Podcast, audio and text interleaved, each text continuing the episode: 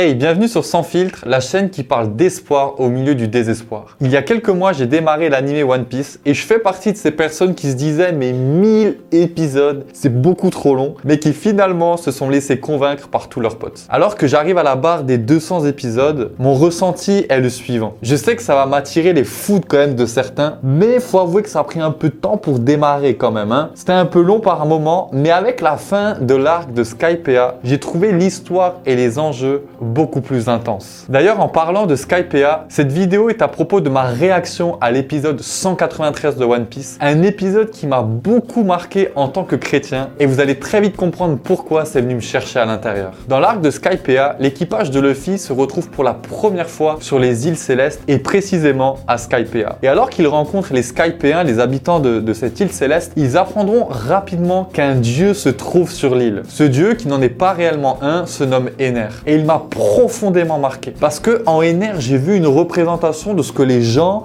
croient à propos de Dieu, mais en même temps j'ai vu une opposition totale avec le vrai Dieu. Je m'explique. Ener est un personnage qui a la capacité d'entendre tout ce qui se passe sur l'île de Skypea. Ainsi, si les habitants de l'île blasphèment ce Dieu, très vite il exerce son jugement en faisant tomber sur eux la foudre du ciel. Ener n'a aucun scrupule à tuer et il dira même qu'en tant que Dieu, son devoir est de débarrasser le ciel de Skypea et de ses habitants. Et pour cela, dans cet épisode 193, nous voyons ce que j'appelle le jugement du dieu Ener, où l'on voit la foudre s'abattre sur la terre et détruire tout ce qui s'y trouve. Ce qui est intéressant, c'est que la Bible nous raconte qu'à un certain moment de l'histoire, Dieu exerce son jugement et qu'à la fin des temps, Dieu va juger l'ensemble de l'humanité. Dieu va juger, mais pas pour les mêmes raisons qu'Ener. Ener, lui, veut juste détruire par désir de puissance et parce qu'il est mauvais, alors que Dieu va juger pour punir le mal. Mais avant même de juger, il veut sauver l'humanité. Alors Dieu va juger pour punir le mal, mais avant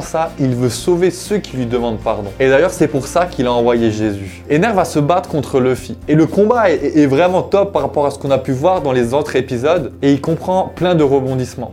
Mais vers la fin, Luffy dira la chose suivante. Un dieu sans compassion, ça n'existe pas. Et Luffy a bien évidemment vu juste. Et c'est ce qui marque la distinction entre ce que les gens pensent de Dieu et qui Dieu est réellement. Beaucoup croient que Dieu n'a aucune compassion. Beaucoup disent mais Dieu est trop dur, Dieu n'est qu'un juge, mais Dieu s'en fout de ma vie, Dieu est tellement peu présent que si ça se trouve en fait il n'existe même pas. Et puis si Dieu existerait, il ne laisserait pas le monde tel qu'il est. Vous savez, la compassion, c'est lorsqu'on est pris de pitié pour l'autre. C'est lorsqu'on est prêt à partager les souffrances de l'autre. Et j'aimerais vous dire que lorsque je lis la Bible dans son entièreté, je vois un Dieu plein de compassion. Très souvent, il va demander à ceux qui croient en lui de prendre soin de ceux qui souffrent, de prendre soin des pauvres, de prendre soin des orphelins. Et il dira qu'il veut guérir ceux qui ont des cœurs brisés. Le cœur de Dieu crie pour ceux qui souffrent. Et j'aimerais te dire à toi que si tu as un cœur brisé, sache qu'au-dessus de ta tête, il y a un Dieu plein de compassion qui porte son regard sur toi. Tellement rempli de compassion que pour partager tes souffrances, il est venu en Jésus